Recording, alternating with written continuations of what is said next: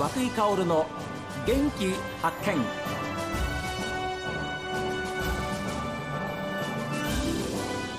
おはようございます。和井薫です。和井薫の元気発見。一日の始まりは私が発見した北海道の元気な人と出会っていただきます。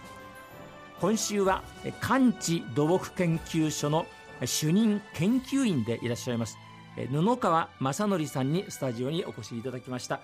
おはようございます。おはようございます。どうぞよろしくお願いします。よろしくお願いします。まずその完治土木研究所。そうですね、はい、というのは、えーどういうところそうですよね。なんか寒そうな名前なんですけど アメリカでもそう言われるんですよね。ちょっとフォーコールドリージョンっていうのがついてるので 寒いとこかとか言われるんですけれども、あのまああのまあ実際札幌にあるということで北海道を対象にするということでこういう名前になってはいるんですが、まあ、土木研究所というふうについてますので、えーとまあ、国交省の方にも土木研究所というのはあります、でその中の一つの研究所ではあるんですけれども、はい、まあ、土木技術に関する研究をやってるあの研究所です。で結構書体が大きくってですね、えー、えーとチーム、まあ、あのグループがあってその下にチームがあるんですけど、はい、5グループぐらいあります。でさらにそこの中に多いところで5チーム、うん、少ないところで2チーム。はい、なのでまあ平均的に考えても15チームぐらいはあって、えー、でそこに45人ずつ研究員がいるということで。まあ、あのいっぱいです。でたくさんいらっしゃってであの土木に関する研究です。まあ、土木ってじゃあ何だろうと、ね、え。ー、思いますけど、いろんな土木ありますが、まあ、皆さんが一番あの目にするのは道路ですよね、はい、道路をどういうふうに作ってるのかとか、えーえーと、高速道路なんかあ普通の道路でもそうですけど横にガードレールとかありますよね、えー、あれが北海道の場合ロープになってるのがありますよね。あれ感知土木はどうも考えたそうです。私はよく知らないんですけれども。それはロープはロープだけの理由があるんなんかあるんだと思いますね。はい。まあ、あの、なんかあるって怒られますね。これ、あの、放送に流れるんですから。あの、あ多分あるんだと思いますが、まあ、あの、雪でも潰れなかったりもするんでしょうけれども。はい。とか、まあ、道路でしょ？それから、ええ、まあ、私がいるとこは河川ですね。河川に関、川の堤防だとかダムだとかいろいろありますよね。まあ、札幌も豊平川って大きいのがありますけど、えそこをその周りに住んでも大丈夫なようにあのいろんなことをやってると。まあ、災害に強い川や町づくりなんかっていうのをやるのが川の部門です。じゃあそれ以外に土木って何だろうとかね、え思いますけ実は農業土木とかね北海道だったら。あなるほど。農業。はい。北海道の田んぼ広いですよね。広いでしょ？で綺麗に区画されて、はいはい、で結構綺麗だと思いませんか？あの砂利横の砂利道通ってももう綺麗にコンクリート引いてあって、水路があって、ああいう水路を作ったりするようなもう農業土木と呼びますね。先生今あの、はい、お話伺っててあ関西ご出身だなっていうイントネーション聞いてて そうなんですか？そうですか、はい、そうですね。はい。あの大阪と京都のちょうど真ん中あの高槻というところですけれども、はい、はい、歴史が好きな人だったらキリシタン大名の高山右近っていうのがいたところ。ご存知かもしれません。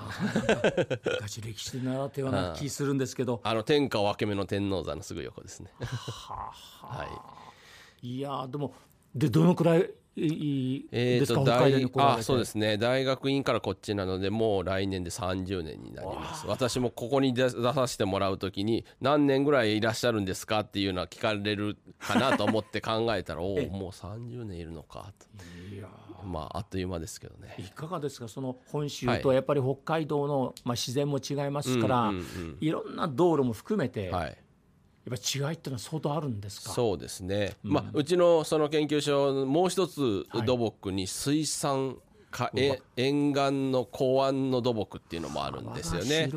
だから魚がまずやっぱり大きく違いますよね。お魚の種類がね。種類がね、はい、でまあ我、まあ、西日本であったらメジャーなのアジとか、はいサバとかイワシとか、ええ。まあ後から出てきますけどまあ私釣りが大好きなんでそうなんですか？だから釣りしたら釣れるのはそういうもんですけどね、ええ。北海道だったらでまあいっぱい釣れる時は釣れるおあの大阪ならね釣れるんですけど北海道でそんな大量に釣れる魚ってまあホッケとかはい。そういうのありますよね。美味しいですよ、ね。今年ホッケすごい釣れたんですけどええ。最近ならニシンもね。西もそうです、えっていう、まあ、全く違う寒冷冷たいところにいる魚に対して、まあったかいところの魚なんていうのが全く違ったり、まあ、もちろんはあ海だけではないですけど、私は森のことも好きなので、まあ、森林も全然違いますね。ということは、はい。研究されているそのエリアというか、はい、幅は本当に広いですね。もう生きていく私たちが、はい。そういう中での、もう必要なものすべてじゃないですいかやーまあまあねあのそういうふうに言っていただけるとありがたいんですけれども一方で、まあ、どっちつかずだっていう、中途半端だということもありますけれども、ちょっと細かくじゃあそはい。のお話をですねそれぞれえーお聞きしていきたいきたいと思うんですけど、はい。じゃあ例えば積雪寒冷地域。ははははこれはどういうお仕事というどういう研究なんですか、えーとですね、一応僕もあんまり詳しくはないんですけど、まあ、行政的にもあの積雪地域っていうのがおあるようですけれども、まああのまあ、字の通りあのあラジオですね。これ字がわからないですけども 雪が積もって、はい。で夏場も寒冷で冬場はだから雪ですごく降雪量が多くって、でまあ寒冷地域というそういう意味合いだと思ってもらえればいいかなと。はまあ、日本でいうとこの東北3県から北ぐらいかっていうええ感じですよね。はいはい。でまあ、ほ我々は北海道をメインとしてる研究所なので、うん。まああのまあ、北海道だと思ってもらっても結構ですけども、はい、あの先ほど、えー野川先生がその川ということに、はい。えーまあ、こだわりというものもあるっていうふうなことをおっしゃってましたけど、その川っていうのは子どもの頃からそうなんですよね。興味を持ってたんですか、まあ、やっぱ人間って不思議ですよね。えなぜ川に興味があったのかよくわからないんですけどえ、えまあ、物心ついたらいつも川にいましたね。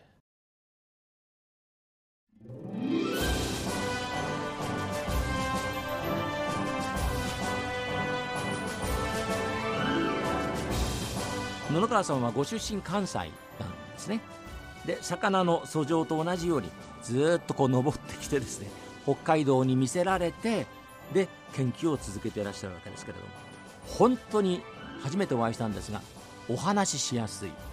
そして、えー聞きやすい。素晴らしい研究者。そんな印象がありました。さあ皆さんからのメッセージはこちらです。メール元気アットマーク STV.jp genki アットマーク STV.jp ファックスは0112027290お相手の方は郵便番号060-8705 STB ラジオ和久井薫の元気発見までです。この後は北海道ライブ朝耳です。今日も一日健やかにお過ごしください。